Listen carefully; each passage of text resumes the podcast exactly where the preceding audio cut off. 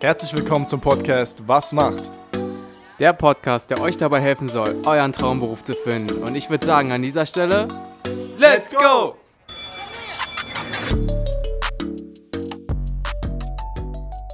Herzlich willkommen zu einer weiteren Episode von Was macht? Ja, die äh, Interviewgästin, die lacht hier schon. Ähm, wir sind gerade vor Ort bei Biane, denn ähm, wir haben Besuch bekommen und machen das wieder, das Ganze live heute. Ja, Biane, dann sag doch mal, was für einen Beruf wir heute vorstellen und äh, wen wir hier gegenüber sitzen haben. Ja, also wir haben es ja schon auf unserer Instagram-Seite angedeutet und angekündigt, dass wir uns heute mit einer Notfallsanitäterin unterhalten wollen. Und sie sitzt uns jetzt auch gegenüber. Du kannst dich ja, wenn du magst, einmal kurz vorstellen für die Leute, ähm, was du machst und vielleicht auch schon, wie du dazu gekommen bist. Also ähm, warum du jetzt eine Notfallsanitäterin bist. Okay, ja. Hi, ich bin Nadine, ähm, 25 Jahre alt, seit 2016 bei der Berliner Feuerwehr. Habe die dreijährige Ausbildung zur Notfallsanitäterin dort gemacht und bin jetzt seit 2019, genau, ähm, fertig und dort halt tätig im Rettungsdienst als Notfallsanitäterin. Und ich wollte früher mal Medizin studieren. Ich glaube, das ist so dieser klassische, diese klassische Antwort. Hat, äh, wenn ich ganz kurz unterbrechen darf, hatten wir das nicht letzte Mal auch bei der, bei der, bei der Ja, stimmt, Physiotherapeutin, die stimmt. wollte auch Ja, ja, äh, stimmt. Medizin studieren. Also es scheint wohl, äh, wie du schon meintest, erstmal ein großer Wunsch zu sein so, von vielen. klassisch Ja. irgendwie. Und ähm, hatte aber keine Lust, direkt nach dem Abi zu studieren und dachte so, okay, was kann ich noch machen, was irgendwie in die Richtung geht, Medizin. Und die Notfallsanitäterin oder der Notfallsanitäter ist ganz cool, glaube ich. Also dachte ich mir damals schon, ist irgendwie ganz, ist so ein bisschen praktisch und aber auch medizinisch natürlich. Und dann habe ich damit angefangen. Und ich habe schnell gemerkt, so man macht ja viel Klinikpraktika, also wirklich, ich glaube ein Jahr lang oder so ist man nur in der Klinik unterwegs, in allen möglichen Abteilungen. Und dachte mir so, nee, ich studiere keine Medizin. Okay.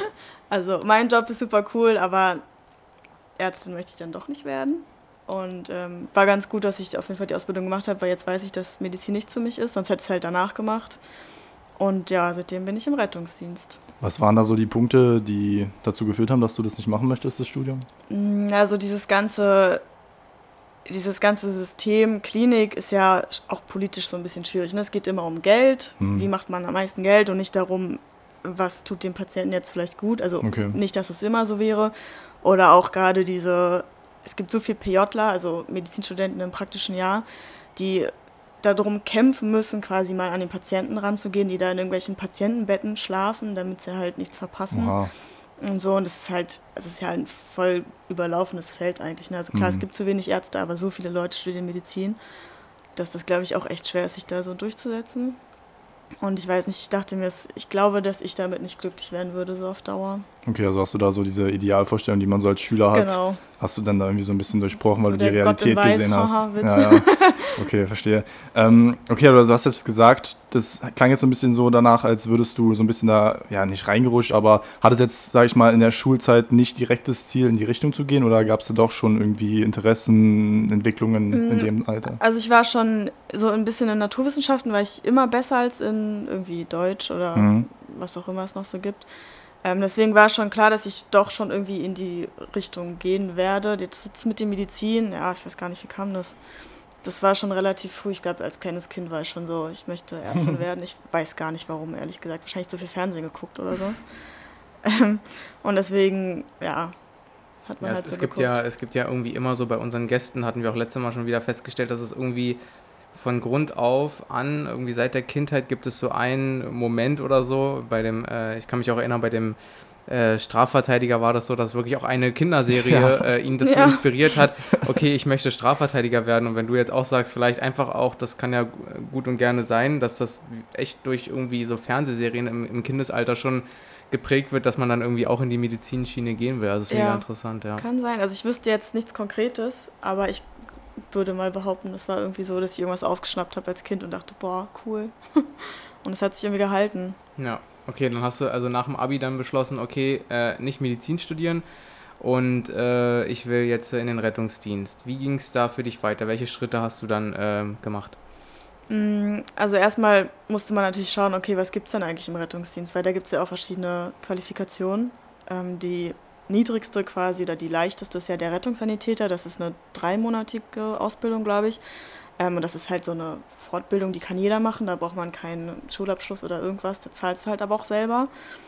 Und das ist jetzt aber, also hat mir jetzt nicht gereicht, mir persönlich. Das wäre halt was, was man so als Nebenjob machen könnte oder so. Mhm. Aber ich wollte ja gucken, okay, was kann ich beruflich machen. Ähm, und dann gab es ja den Rettungsassistenten noch. Den gab es vor dem Notfallsanitäter quasi. Das war eine zweijährige Berufsausbildung. Die hatte ich dann gemacht, aber die wurde 2014, glaube ich, abgeschafft und der mhm. Notfallsanitäter kam stattdessen, weil sie sich gedacht haben, sie haben schon einen Mangel an Notärzten. Wie können sie das kompensieren? Und da haben sie halt gedacht, okay, dann erschaffen wir einen Beruf, der lernt halt ein Jahr länger, macht ein Staatsexamen und darf halt einige Sachen, die der Notarzt sonst nur dürfte. Also ich muss mir jetzt quasi nicht mehr für alles einen Notarzt dazu holen und entlaste somit das System ein bisschen. Mhm. Das war die Idee dahinter und das fand ich schon, hat sich schon ganz cool angehört, so nach auch ordentlich Verantwortung und als wenn es so ein richtiger Beruf wäre. Ja. Ähm, und deswegen dachte ich, ja, cool. Und vor allem Feuerwehr hat ja auch eigentlich schon einen guten Ruf, so viel Sport, da läuft alles und ich war schon immer sportbegeistert. Und das hat wahrscheinlich auch so ein bisschen mit reingespielt, mhm. dass ich dachte, ja cool, kann ich Sport machen, werde dafür bezahlt. was mich jetzt gerade äh, noch interessiert, was sind das für, für Dinge, die du jetzt dann ähm, darfst, wo du ja, die jetzt keinen äh, Arzt dazu holen musst? Mm, ja, wir haben ja Medikamente jetzt als Notfallsanitäter, also so normale Standardbilder wie Herzinfarkt, eine Unterzuckerung, mhm. ähm, einen Schlaganfall, ein zu hoher Blutdruck, das alles darf ich auch alleine machen mit meiner Notfallsanitäterkompetenz.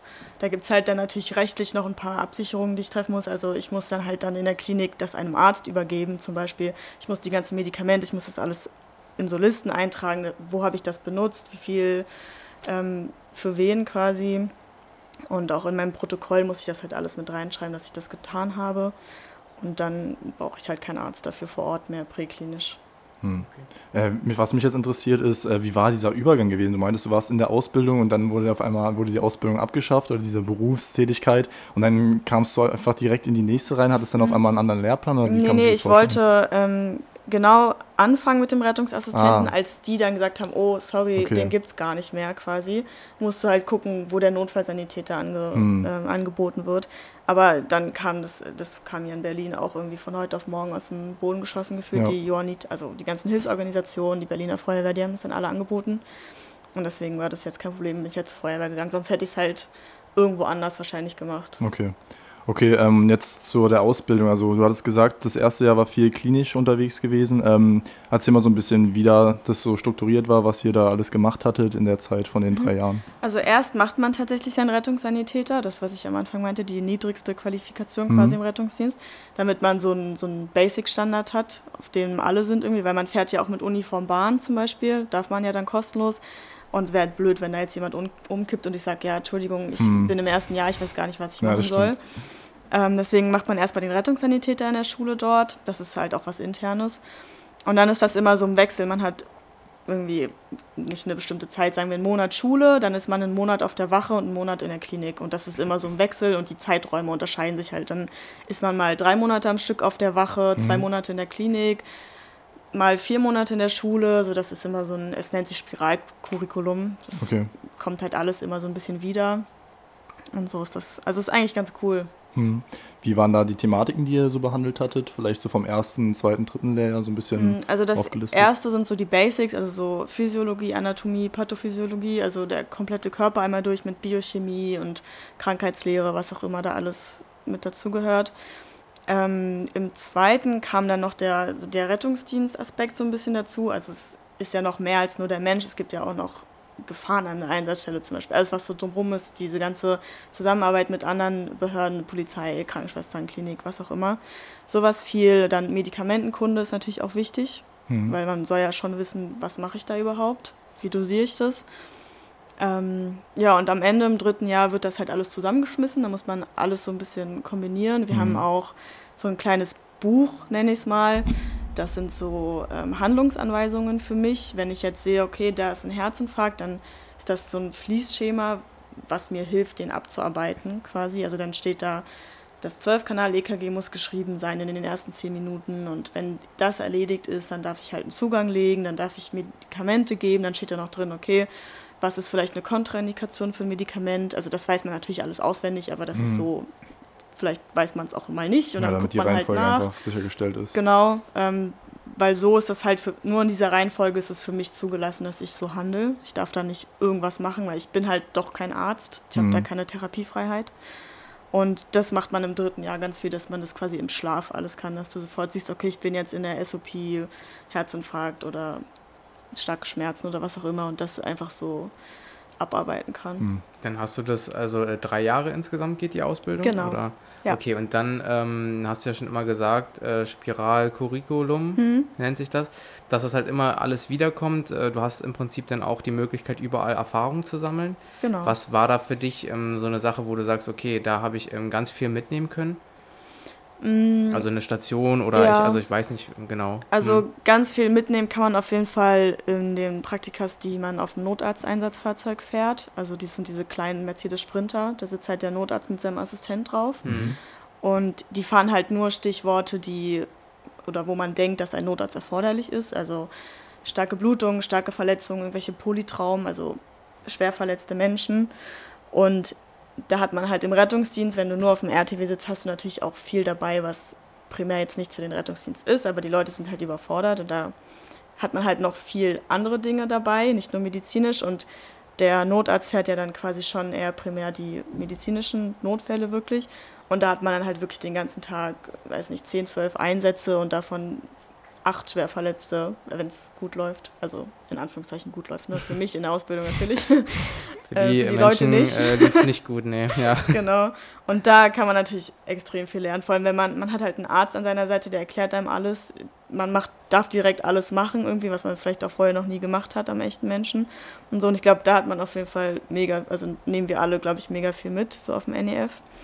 Und in der Klinik ist es dann, glaube ich, die Anästhesie. Also da kann man unendlich viele Zugänge legen, intubieren. Und das sind natürlich alles super Bedingungen. Ne? Im Rettungsdienst ist das ja immer, dann liegen die halb unter der Couch oder in so einem Minibad, es ist, gibt kein Hm. Licht, ähm, überall sind irgendwelche Körperflüssigkeiten, was weiß ich. Und da liegen die ja wirklich, werden vorbereitet für ihre OP. Du hast alle Zeit der Welt, da den Zugang zu legen, dir das erklären zu lassen. Auch die Medikamentenkunde dann, Genau, denke ich mal, das ne, weil das aufzuziehen. Anästhesie ja ganz ent, äh, entscheidend ist. Genau, also da hat man Mhm. halt für alles super viel Zeit und lernt es auch richtig gut, damit man auch dann präklinisch unter Stress halt das alles schafft gut. Okay. Ja. Und dann für dich ähm, die Abschlussprüfung oder wie sah generell eine Prüfung bei dir aus? Genau, also wir haben ein Staatsexamen gemacht. Das waren drei schriftliche. Das, die werden untergliedert in eine rechtliche Komponente. Dann diese Handlungsanweisungen, die wir halt haben. Da müssen wir quasi einfach so wiedergeben, dass wir wissen, wir kennen diese Handlungsanweisungen.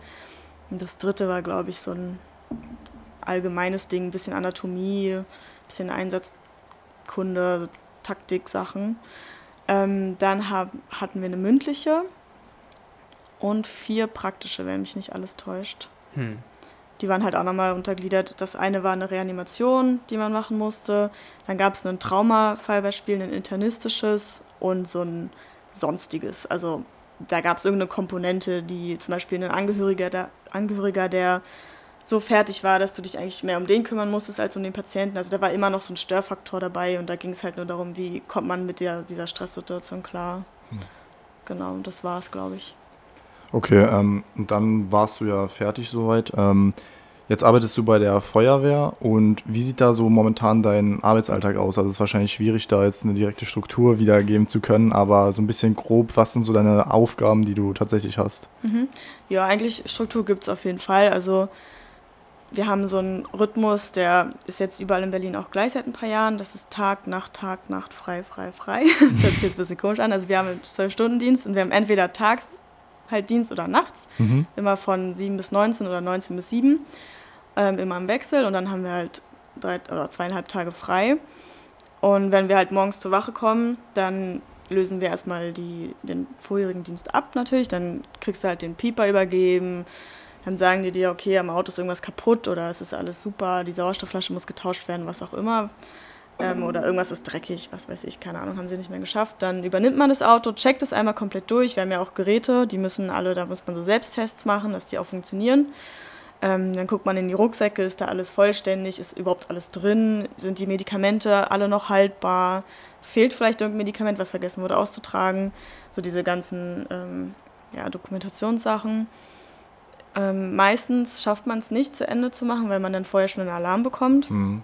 Ähm, und dann fährt man, also ja, dann piept der Pieper quasi, dann kommt so ein Zettel aus dem Alarmdrucker raus, da steht so ein bisschen drauf, was es ungefähr ist. Das stimmt jetzt auch nicht immer, aber dass man schon mal so eine Richtung hat, zum Beispiel ähm, Sturz, Verletzung, noch mhm. am Boden liegend, männlich, 70 Jahre alt, drittes OG bei Müller oder so, steht dann okay. da drauf. Ähm, dass man schon mal so ungefähr weiß, okay, worum geht es irgendwie.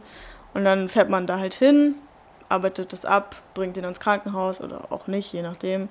Und dann fährt man wieder zurück zur Wache, kann in der Zeit auch wieder alarmiert werden. Und dann geht alles wieder von vorne los. Und wenn wir halt nichts haben, also wenn der Pieper mal still ist, dann machen wir, keine Ahnung, Sport, Fernseh gucken, irgendwelche Bestellungen, Lager einräumen, was weiß ich, irgendwas mhm. in der Richtung.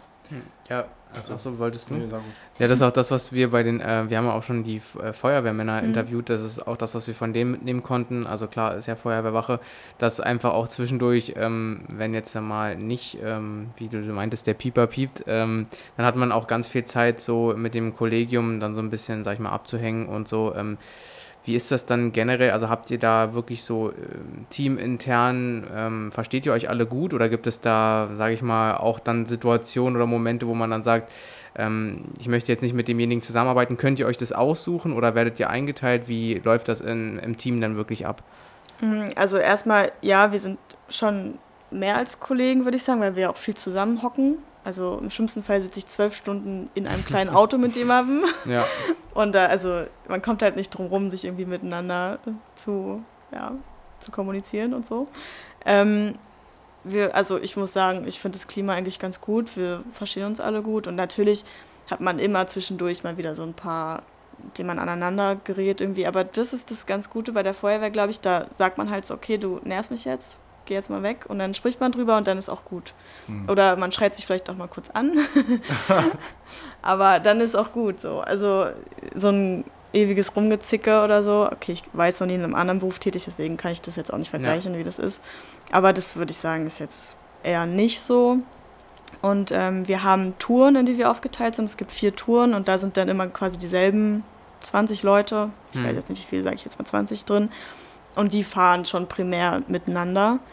Und man darf sich das jetzt nicht unbedingt aussuchen, aber ja, man fährt eigentlich schon mit denselben Leuten immer. Okay. Ja, und das klappt auch alles gut. Ja, ihr habt da wahrscheinlich auch in der Ausbildung vieles äh, gelernt, wie man so untereinander umgeht miteinander. Und schätze ich, das ist auf jeden Fall besser als in anderen Berufs, ähm, ja, Berufsfeldern. Genau, gerade als Notsan hat man ja auch eine Führungs- Verantwortung quasi, weil ich bin der Chef auf dem Fahrzeug, was sich jetzt blöd anhört. Und ich habe ja auch meinen Fahrer quasi, der, dem ich auch Anweisungen gebe oder auch einen Azubi oder einen Praktikant. Mhm. Und da muss man natürlich lernen, was für Ebenen der Kommunikation gibt es, wie mache ich das am besten, weil gerade im Einsatz sagt man halt nicht, könntest du mir bitte so, also da geht es halt auch um das Zeit. Muss schnell gehen, ja. Genau, mhm. und da muss man halt schon auch dann wissen, okay, das ist jetzt nicht böse gemeint, das muss jetzt halt einfach schnell gehen, wenn ich sage, gib mal hier oder mach mal da oder was weiß ich.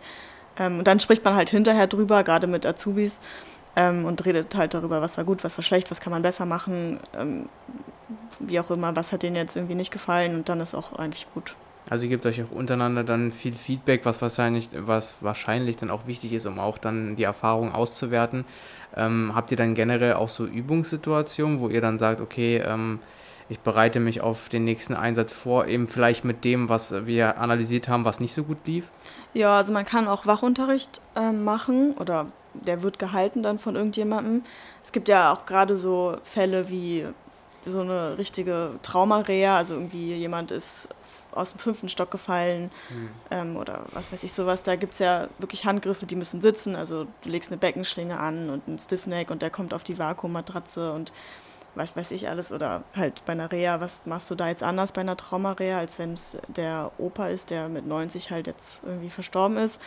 Ähm, und sowas muss man auf jeden Fall auch üben, dass das sitzt, weil du hast halt auch keine Zeit darüber nachzudenken in dem Moment oder du tust es auch nicht, du machst einfach das, hm. was du so in, also was du einfach im Kopf sitzen Instinktiv hast. Irgendwo, genau, das spult, also du spulst also dein Schema runter und das muss natürlich auch geübt werden, weil man, das muss ja auch drin bleiben. Das macht man ja nicht auch jeden Tag. So, also so ein Herzinfarkt, glaube ich, das können wir alle im Schlaf. So, aber jetzt, wie keine Ahnung, Person unter Zug oder sowas, wann hat man das mal alle, mhm. vielleicht einmal im Jahr oder auch alle zwei Jahre, was weiß ich. Ähm, das muss man schon dann üben. Also so spezielle Dinge gibt es schon, die man auf Wache dann auch übt. ähm, dass das drin bleibt. Ja, achso, wolltest du. Ähm, ja, ja, ich wollte nochmal näher drauf eingehen. Äh, wie läuft es dann ab, weil du gesagt hattest, dass es dann immer unterschiedliche Kollegen teilweise macht. Das ist dann wie in der Schule, dass jemand so, ja, du kriegst jetzt das Thema, machst dann dazu einen Vortrag oder wie kann man sich das vorstellen? Ja, es gibt ähm, Leute, die schon, die sind zum Beispiel Praxisanleiter, also die arbeiten vermehrt mit Azubis zusammen und die machen dann auch gerne den Wachunterricht, dass sie halt sagen, okay, ich habe jetzt gemerkt, es gibt irgendwie Handlungsbedarf zum Thema Spineboard, also das ist so ein Rettungsgerät, wo Mhm. man halt auch wirklich üben muss, wie man den darauf kriegt, Rücken schont und dass da nicht noch mehr kaputt geht, weil in der Regel ist dann halt irgendwas mit der Halswirbelsäule oder ist halt schon oder soll halt möglichst wenig belastet werden. Ähm, weil das Feedback zum Beispiel kam, ja, es hat nicht geklappt im Einsatz letztens oder es lief Okay. irgendwie nicht so gut. Und dann wird das halt gemacht, dann wird es halt angekündigt und dann sagt man, okay, ich habe Bock drauf oder ich habe auch keine Lust drauf. Okay. Das ist natürlich auch so, es sind meistens dieselben, die das dann mitmachen. Und dann gibt es welche, die machen es nicht mit, aber ist auch in Ordnung. Also jeder wie er will. Also es ist schon relativ frei, ist jetzt nicht wie in der Schule, dass man auch sagt, so morgen müsst ihr jetzt alle um 14 Uhr da Okay. sein. Ähm, ja, oder man versucht es halt neben den Einsätzen, aber das wird momentan Ja. ein bisschen schwierig. Okay, also immer so ein bisschen reaktiv, so was wird gerade gebraucht, Genau. was ist vorgefallen. Okay. Ja. Genau, wir hatten es ähm, auch die ähm, Feuerwehrleute gefragt. Äh, du hattest, glaube ich, auch schon angesprochen, ähm, zwecks Therapie, wenn jemand oder ähm, Aufarbeitung, wenn jemand aus dem fünften Stock oder so fällt. Wie, wie ist das bei dir ähm, mit dieser emotionalen Seite, die ja auch auf jeden Fall ähm, stark belastet wird, die seelische äh, Seite, sage ich mal. Wie gehst du damit um, mit diesen Einsätzen, die du fahren musst, wo du natürlich auch äh, ja, oft viel schlimme Dinge siehst? Mm, Wie ist das bei dir? Also der Feuerwehrmann hatte uns da so ähm, im Prinzip, also Kai hier an der Stelle nochmal eine Grüße an dich. ähm, er hatte uns äh, gesagt, dass das im Prinzip wie so ein Fass ist, was überlaufen kann und auch bei vielen Menschen oder bei vielen Leuten in dem Beruf überläuft. Ähm, bei ihm das aber noch nicht passiert ist. Wie ist das bei dir? Also hast du da, kannst du da für dich sagen, okay, ich schalte dann ab, wenn ich äh, nach Hause gehe und äh, lass das alles hinter mir, was ich da erlebt habe, oder beschäftigt dich dann doch einiges noch zu Hause? Also bisher habe ich alles da lassen können. Also man redet halt gerade nach so schwierigen Einsätzen schon auch mit den Kollegen drüber, okay, wie lief das jetzt? Und ich war halt auch noch nicht in der Situation, dass ich sagen könnte, ich hätte vielleicht was besser machen können oder in dem Moment lief es nicht so gut. Also es war eigentlich immer ziemlich gut und ich glaube, das ist halt dann, wenn ich weiß, ich habe das Bestmögliche gemacht und es hat halt vielleicht trotzdem nicht geklappt, dann ist es leider so, es passiert. Hm. Aber dann kann ich mir nichts vorwerfen. Und ich, ja, ich glaube, ich kann das ganz gut trennen, so zu Hause und Arbeit. Man zieht halt so die Uniform aus und es ist schon auch so ein bisschen ja, okay. oder an. Das Also ist so, so Symbol- ja, genau ja. schon irgendwie. Man ist schon so ein bisschen ein anderer Mensch, auch wenn ich dann da mit meinen Einsatzstiefeln und meiner Uniform durch die Gegend renne, als wenn ich jetzt hier zu Hause oder hier sitze in meinem Kleidchen so.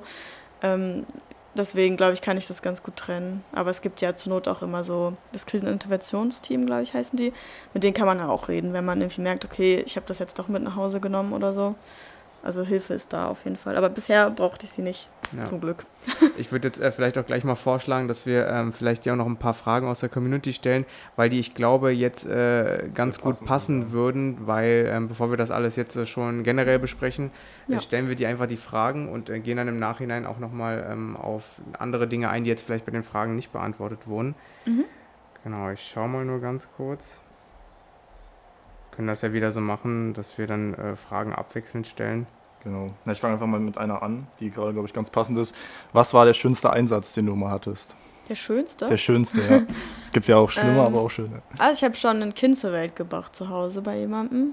Und das ist ja auf jeden Fall schon auch was Besonderes, glaube ich. Passiert nicht so oft. Oder in der Regel schaffen wir es vorher ins Krankenhaus. ähm, das war auf jeden Fall auch mal so ein bisschen Kontrastprogramm, ne? weil man ja schon viel auch mit Tod und Sterben konfrontiert wird. Und da hat man jetzt halt mal so ein kleines Baby Hm. in der Hand Ah, okay, gehabt. voll interessant. Ja, das ist voll der so- Gegensatz ja, dann. Ne? Und dachte, Ja. das ist okay, krass, ich habe das gerade zur Welt gebracht. also ich glaube, das war schon ganz schön.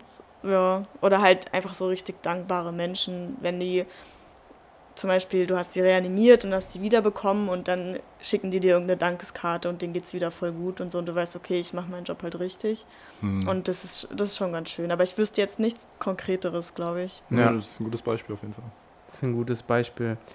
Genau, dann äh, vielleicht noch eine Frage. Ähm, wie oft kommt es vor, also wenn wir jetzt über die Arbeitszeiten äh, sprechen, wie oft kommt es vor, dass du über die Regelarbeitszeit hinaus arbeiten musst? Also Überstunden oder ich meine, du kannst ja auch in einem äh, Einsatz dann schwer sagen, oh Leute, ich habe 16 Uhr Feierabend, ich gehe jetzt. Äh, genau. Oder 18 Uhr, ich weiß ja nicht, wann da denn der Schluss ist, genau. Ja, das ist äh, tatsächlich auch so ein Knackpunkt, was den Beruf vielleicht auch ein bisschen äh, nicht so familienfreundlich macht, weil man hat eigentlich nie pünktlich Feierabend. Hm. Weil, wie du schon meinst, ich kann nicht sagen, so, ich habe jetzt Feierabend, ich gehe jetzt. Und ist es eigentlich immer so, dass man irgendwie zum Feierabend hin dann so Alarme bekommt, die ewig dauern irgendwie. Hm. Also gestern zum Beispiel mussten wir dann nach Weißensee fahren und ich war auf Wilmer, also in Charlottenburg-Wilmersdorf unterwegs mit dem RTW und wir mussten dann nach Weißensee fahren, weil es halt nicht anders ging. Und dann warst du halt, waren wir um 20 Uhr, glaube ich, wieder zurück und ich hätte um 18.30 Uhr Ablöse gehabt. Hm, okay. Aber es, ja, also es kommt häufig vor auf jeden Fall. Hm. Aber naja, man kriegt die Stunden ja auch geschrieben. Ich glaube, da haben wir auch gleich noch die ja. nächste Frage geklärt. ähm, da hat nämlich auch jemand sagen. gefragt, ähm, ob, der, äh, ob der Beruf äh, familienfreundlich ist. aber in der Hinsicht, äh, irgendwo, na klar, kann man alles unter einen Hut wahrscheinlich bekommen, aber ähm, so geregelte Arbeitszeiten, beziehungsweise es kommt eben mal vor, dass man über die Arbeitszeit hinaus arbeiten muss und dann ist es natürlich in der Hinsicht schwierig, irgendwas zu planen, was nach diesem Feierabend sein soll. Ne? Genau. Irgendwelche Abholung von Kindern eventuell oder so, das kann man meistens dann in einem Einsatz ja nie vorhersehen. Ja. Ne? Also wir haben natürlich viele Familienväter und Mütter, das äh, ja. funktioniert auf jeden Fall. Das schließt es auf jeden Fall nicht aus, genau. genau aber, aber man muss, muss halt wissen, wenn man mit so jemandem irgendwie zusammen ist oder ein Kind hat, dass man halt nicht sagen kann, okay, der hat jetzt um 19 Uhr Feierabend. Ja. Das äh, funktioniert in der Regel dann nicht, wenn man was vorhat. Wenn ja. man nichts vorhat, funktioniert es meistens tatsächlich. Ja. Ne, beim Feuerwehrmann ging es ja auch irgendwie, hat er ja gesagt. Es muss ja irgendwie klappen, hat er auch eine Familie genau. gehabt. Ähm, dann noch eine, äh, eine Frage. Und zwar eigentlich auch nochmal das Gegenstück. Äh, was war so die schlimmste, er hat es beschrieben als heftigste Story, die du erlebt hast? Boah, das ist immer so eine schwierige Frage, die kriege ich oft gestellt tatsächlich. Mhm weil man Leute kennenlernt und es darum geht, was macht man beruflich. Ähm, das ist ja auch sehr subjektiv, glaube ich. Und klar, ich könnte jetzt erzählen von umgefahrenen Leuten und, weiß nicht, unter LKW oder vom Hochhaus gesprungen oder was weiß ich. Aber ich glaube, ich persönlich finde eher das Schlimmere an der Sache dann so Angehörige. Also mhm. wenn du zum Beispiel irgendwo bist und der ist jetzt verstorben und du machst nichts mehr, weil du kannst nichts mehr tun und die fangen dann da natürlich an, völlig äh, loszuweinen und das ist alles ganz schlimm und so. Ah, okay. Und ich, ich glaube, das ist eher so der schwierigere Part oder Angehörige von Leuten, die du wirklich jetzt doch noch transportierst, aber du denen schon sagen musst, ja, so viel Hoffnung gibt es nicht, aber mhm. wir probieren es natürlich. Mhm. Ähm, also ich glaube, das ist eher dann so der. Das den Leuten rüberzubringen und auch die Emotionen ja. derer dann zu verarbeiten, auch, ne? wenn genau. die dann genau. eben so völlig losgelöst losweinen. Ne? Das ja, ist natürlich halt Leuten ne? zu sagen, dass jetzt ihr Angehöriger verstorben ist oder so. Oder, mhm. Also das ist, glaube ich, schwieriger als der Patient an sich ist ja für mich in dem Moment nur eine Sache, auch wenn sich das blöd anhört, ja, aber ja, das ist, hm. ich sehe ja den Menschen dahinter nicht, ich kenne den ja auch gar nicht. Und bei den Angehörigen wird man ja dann schon mit deren Emotionen irgendwie konfrontiert. Und ich glaube, das ist eher so das Schlimmere an der mhm. ganzen Sache. Weil man ja dann auch mit denen kommuniziert, genau. wenn man sich irgendwo auf die einlässt, die näher kennenlernt, wie du eben schon meintest. Hm. Ja.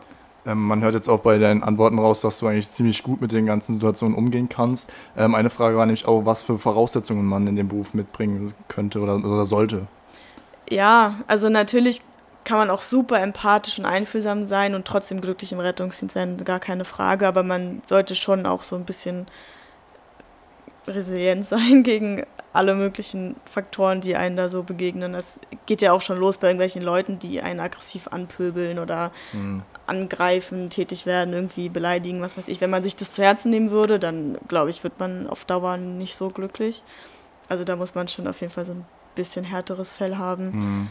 Ähm, ja, aber sonst, ich denke mal, sobald man tätig ist im Rettungsdienst, kommt das auch alles irgendwie so ein bisschen, würde ich mal sagen. Wenn man jetzt nicht so richtig nah am Wasser gebaut ist und immer anfängt ja. zu weinen, dann ist natürlich schlecht.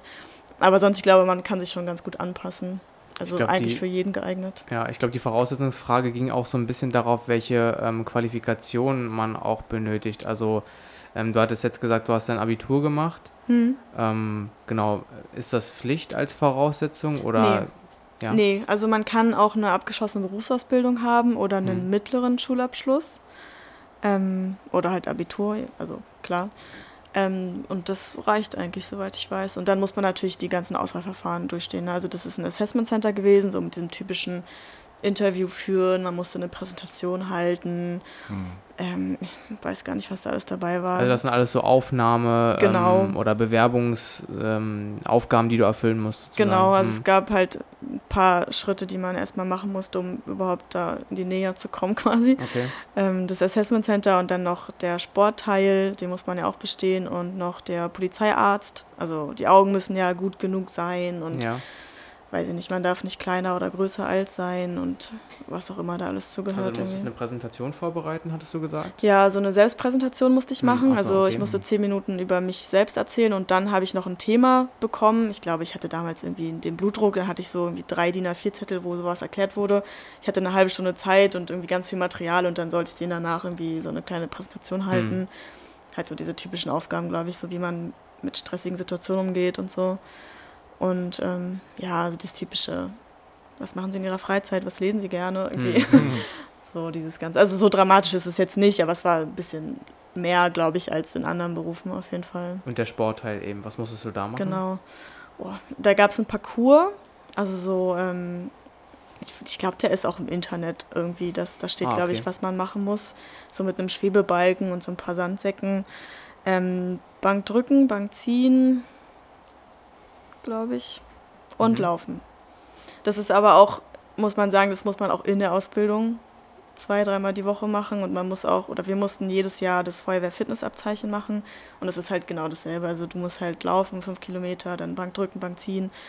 Ähm, die Parcours, da gibt es zwei verschiedene. Ähm, also es wäre schon gut, wenn man das schon zur Einstellung kann, weil es geht weiter, damit die nächsten ja. drei Jahre auf jeden Fall. Also als Voraussetzung auf jeden Fall auch, ähm, sollte man jetzt äh, dem Fitness äh, ja. nicht abgeneigt sein. Also nee. man sollte jetzt nicht irgendwie da gar nichts mit am Hut haben. Nee, nee, man muss schon sportlich sein, sonst okay. wird es schwierig. Man trägt ja auch viel den ganzen Tag. Wir haben ja, ja, den ganzen Tag irgendwelche Rucksäcke und Geräte dabei. Dann die Menschen müssen ja auch irgendwie in unser Auto kommen. Meistens äh, dann ohne Aufzug oder defekt oder was weiß ich. Äh, also ist schon körperlich auch nicht ohne, muss man sagen. Ja, ich glaube, noch eine Frage hatten wir, ne? Das war äh, die Frage von dem äh, Schauspieler, den wir letzte Woche interviewt haben, ob es dir auch schon mal passiert ist, weil er meinte, das hat man oft auch gelesen und oft hört man das auch, dass äh, Notfallsanitäter, Sanitäterinnen beim ähm, Einsatz angegriffen werden oder beziehungsweise da irgendwie ja anscheinend Konflikte entstehen. Ähm, mhm. Ja, du kannst ja einfach mal dazu was sagen. Ähm, ja, das äh, passiert auf jeden Fall. Natürlich kommt es auch darauf an, wo man jetzt in Berlin tätig ist. Mhm. Da gibt es ja so spezielle Bezirke, wo das mal öfter passiert, als jetzt in, weiß ich nicht, Wannsee oder Köpenick ja. oder so. Also als am Rand. Ähm, mir ist es tatsächlich auch schon passiert, aber das lag jetzt, glaube ich, nicht so an mir direkt, sondern einfach daran, dass ich eine Frau war, weil das war eine Frau, die war intoxikiert, also die hat ganz viel Drogen genommen und die hat sich auf alle Frauen an der Einsatzstelle gestürzt, irgendwie, ob es jetzt ich war oder die Polizistin. Mhm. Und dann geht man halt damit entsprechend um, dass halt nur noch Männer in ihrem Sichtfeld sind irgendwie. Aber sonst, glaube ich, ähm, habe ich da noch relativ viel Glück gehabt. Aber die Polizei ist auch schon viel dabei, auch gerade bei so renitenten Leuten. Ähm, und die haben das eigentlich immer ganz gut im Griff. Aber es passiert definitiv zu oft. Mhm. So, jetzt eine sehr, sehr wichtige Frage auch, um äh, den Buch nochmal ein bisschen genauer zu erleuchten, ist äh, die finanzielle Frage. Ähm, wie sieht es da aus? Also auch vielleicht mal bezogen auf die Ausbildung, wie es da war und wie es jetzt momentan aussieht. Also du kannst da gerne drauf eingehen, je nachdem, wie du möchtest. Ja, also ich glaube, finanziell ist das, lohnt sich das auf jeden Fall. Also ich in der Ausbildung, boah, ich will jetzt nicht lügen, aber ich glaube, da hatte ich so um die 1000 netto. Und das ist ja für ein Ausbildungsgehalt schon ziemlich das ist schon gut. gut ja. Und ähm, wenn man auf Wache war, hat man ja dann auch noch, man kriegt ja noch Zulagen, so für Nachtdienste und so eine Wechselschichtzulage und Überstunden und alles, was mhm. dazu gehört. Ähm, und jetzt auch mit, ich bin ja Berufsanfängerin quasi, ich habe ja nichts gemacht außer mhm. ein Abi vorher. Und ich habe schon, oh, ich, das ist halt auch jeden Monat unterschiedlich, es kommt halt immer darauf an, wie viel Feiertage hat man gearbeitet und sonst was. Aber ich würde schon sagen, dass ich so zwei, zwei, zwei, drei, zwei, vier auch manchmal raus habe und also ich muss sagen, glaube ich, kann man sich jetzt nicht beschweren, wenn man sich mal so guckt, was der durchschnittliche ja. Berliner so verdient. Deswegen äh, ist das schon ganz in Ordnung. Alles klar. Gut, ähm, dann vielleicht noch, wie sieht es bei dir aus in der Zukunft? Also was sind noch so deine Pläne? Was möchtest du machen? Du hast jetzt gesagt, du bist jetzt Berufsanfängerin. Ähm, Gibt es da vielleicht schon Pläne ja, in die Zukunft, was du da noch machen möchtest? Ja, also tatsächlich glaube ich, dass also der Beruf ist toll, aber es wird nicht das sein, was ich die nächsten 50 Jahre bis zur Rente machen werde, weil ich glaube ich körperlich dafür auch nicht so mhm. äh, geeignet bin. Also nicht, dass Frauen jetzt dafür nicht geeignet wären, aber ich muss halt trotzdem dasselbe tragen wie mein Kollege, der fünf Köpfe größer ist als ich. Ähm, deswegen werde ich auf jeden Fall langfristig äh, in irgendeine andere Richtung gehen, aber man kann ja inzwischen auch schon viel studieren, wenn man Notsan hat, also irgendwie Rettungsingenieurswesen und was es da alles gibt. Ähm, deswegen werde ich auf jeden Fall dann noch in eine andere Richtung gehen, hm. aber erstmal gerade nicht. Was gibt es da so für Aufstiegsmöglichkeiten? Also wenn du jetzt mal deine Kollegen anschaust? Also direkt bei der Feuerwehr kann man ja auch studieren. Also, mhm. man, also es gibt ja den mittleren Dienst, den gehobenen und den höheren. Und da kann man ja intern auch viel machen. Also du kannst erstmal Praxisanleiter werden, dann hast du halt mit Azubis viel zu tun und bildest die aus mhm. ähm, als Notsan jetzt. Und dann kann man natürlich auch noch in den gehobenen Dienst gehen. Das ist dann der Bachelor quasi. Ähm, da hat man dann halt so Funktionen wie ähm, Zugführer sein, also äh, das Löschfahrzeug führen quasi mhm. und auf der Wache dann so diese ganzen organisatorischen Sachen, ganz viel am Telefon hängen. Ähm, und das gibt es ja dann noch eine Stufe höher, also der ähm, höhere Dienst, das ist dann wirklich so Stab, also zum Beispiel im Corona-Stab sitzen und irgendwelche Dinge beschließen oder gucken, wie läuft es hier. Dann gibt es ja auch noch die Leitstelle, da kann man auch arbeiten. Ähm, ja, also in der Behörde gibt es schon relativ viel, was man machen kann. Okay. Okay, ja, dann ähm, vielleicht noch äh, Fragen, die wir jetzt auch allen Leuten stellen, mit denen wir so ein Interview geführt haben. Ähm, gab es für dich in der gesamten Zeit bis jetzt, also in deiner Berufserfahrung, ähm, so eine Art, vielleicht auf deiner Wache irgendwie eine Art Mentor oder jemanden, von dem du sehr viel mitgenommen hast, von dem du sehr viel gelernt hast? Und wenn ja, was waren das zum Beispiel für Sachen, die du gelernt hast? Mm, also wir hatten ja auch in der Ausbildung einen Praxisanleiter, der uns komplett begleitet hat und mit dem wir auch in die Prüfung gegangen sind. Mhm. Ähm, und also ich hatte schon verschiedene, muss ich sagen, aber der in meinem dritten Jahr, ähm, der ist jetzt inzwischen studiert er auch über die Feuerwehr.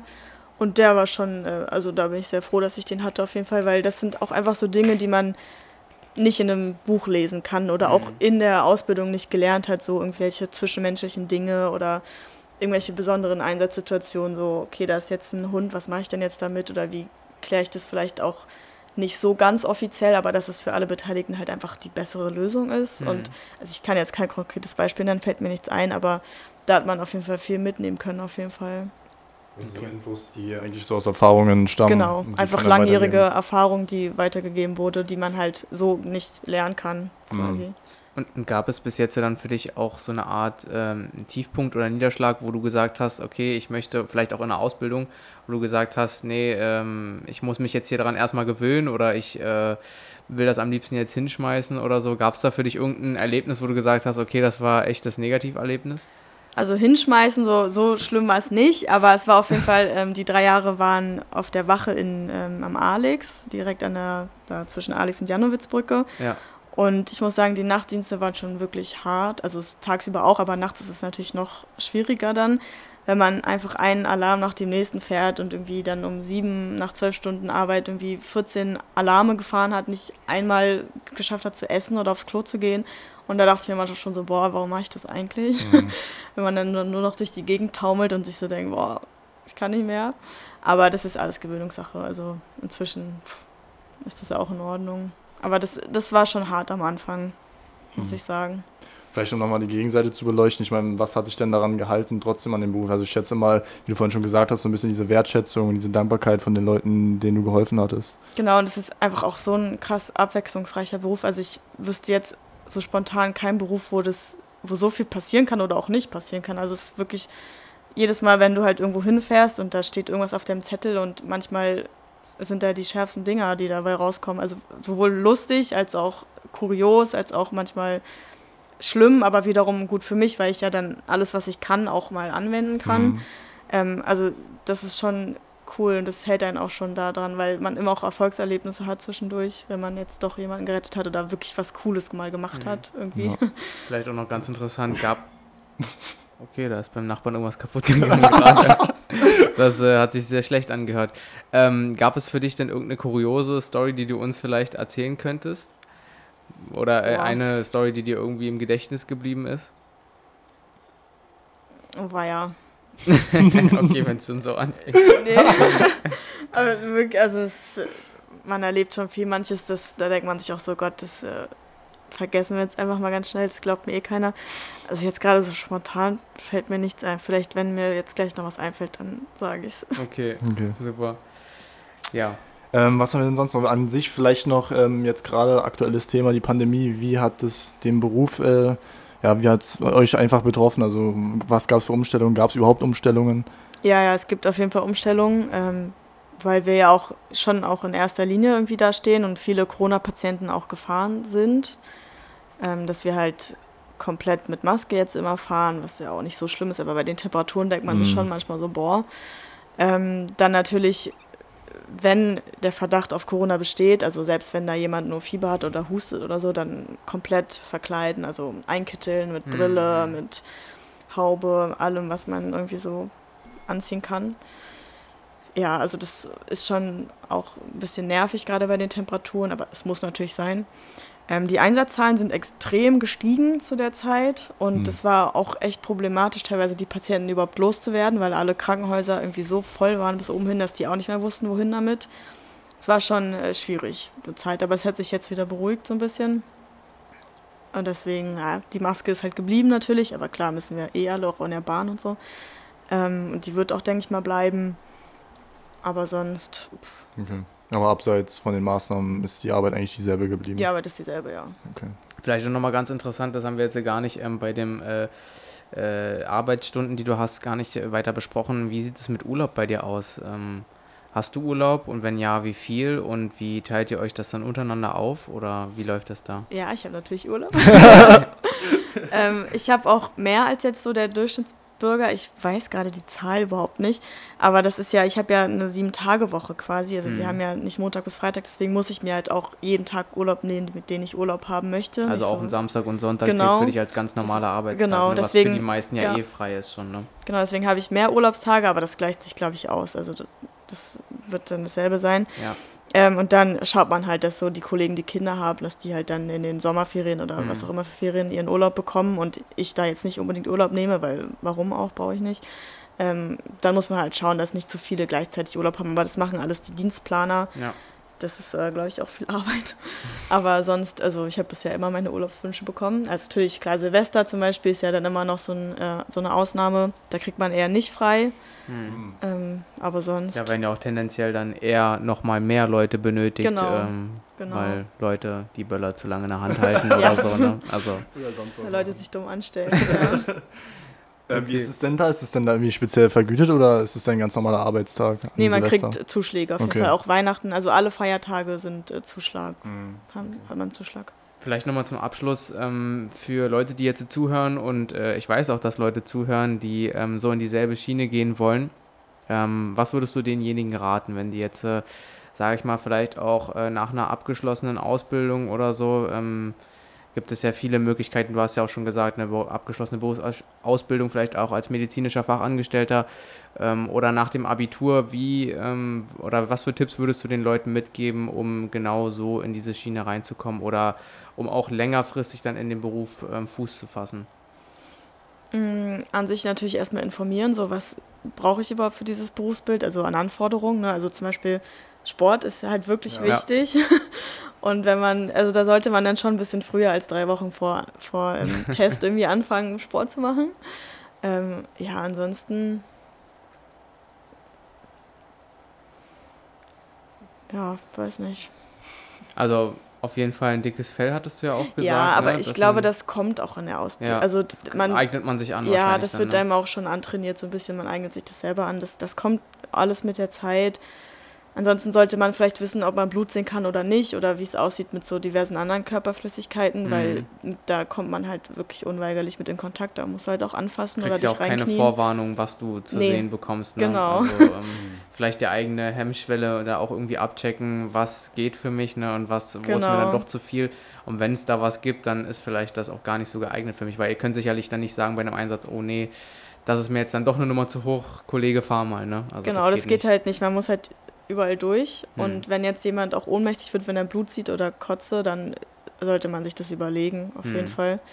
Ansonsten gewöhnt man sich an vieles auf jeden Fall. Ich meine, wir haben alle nicht so Bock darauf, in Körperflüssigkeiten zu baden, so gefühlt. Ja. Ähm, aber es klappt natürlich auch, man gewöhnt sich dran. Aber da sollte man auf jeden Fall gucken, dass man nicht so zimperlich ist. Auch halt, es gibt ja auch Leute, die sehr ungepflegt sind, mit denen du auch auf engstem Raum dann irgendwie zusammen bist. Und Hm. wenn du dann da anfängst, dich zu ekeln, das ist ja auch für denjenigen irgendwie nicht so schön. Deswegen, also man darf nicht so zimperlich sein, auf jeden Fall. Und ihr habt ja auch entsprechende Schutzkleidung und äh, Ja, ja. Vorrichtungen. Ne? Also, Haben wir auf jeden Fall. Nur trotzdem musst du den ja auch anfangen. Also auch ja, klar. mit Handschuhen natürlich, aber oder stehst da in einer Messi-Wohnung oder so Mhm. und das ist ja manchmal nicht so schön. Das sollte man auf jeden Fall abkönnen. Okay. Gut, Devin, hast du noch eine Frage? Nee, eigentlich nicht. Also ich würde auch sagen, wir sind jetzt echt schon bei einer guten Zeit. Ähm, ich würde sagen, wir machen langsam die Gesprächsrunde hier zu. Ähm, wir haben echt, glaube ich, vieles äh, beleuchten können, ganz gut, auch für Leute, die daran interessiert sind. Also danke dafür auf jeden Fall. Ähm, ja, soweit von mir. Genau, wir danken dir auf jeden Fall für deine Zeit. Auch ein Danke an alle Notfallsanitäter, Sanitäterinnen und äh, Feuerwehrmänner und alle Leute, die uns helfen, wenn es uns mal richtig, richtig schlecht geht. Äh, das sollte man hier auf jeden Fall auch nochmal sagen. Ja. Und dann, wie gesagt, danke für deine Zeit und äh, ja, kommt gut nach Hause. Ciao. Ciao, Danke. ciao. Tschüss.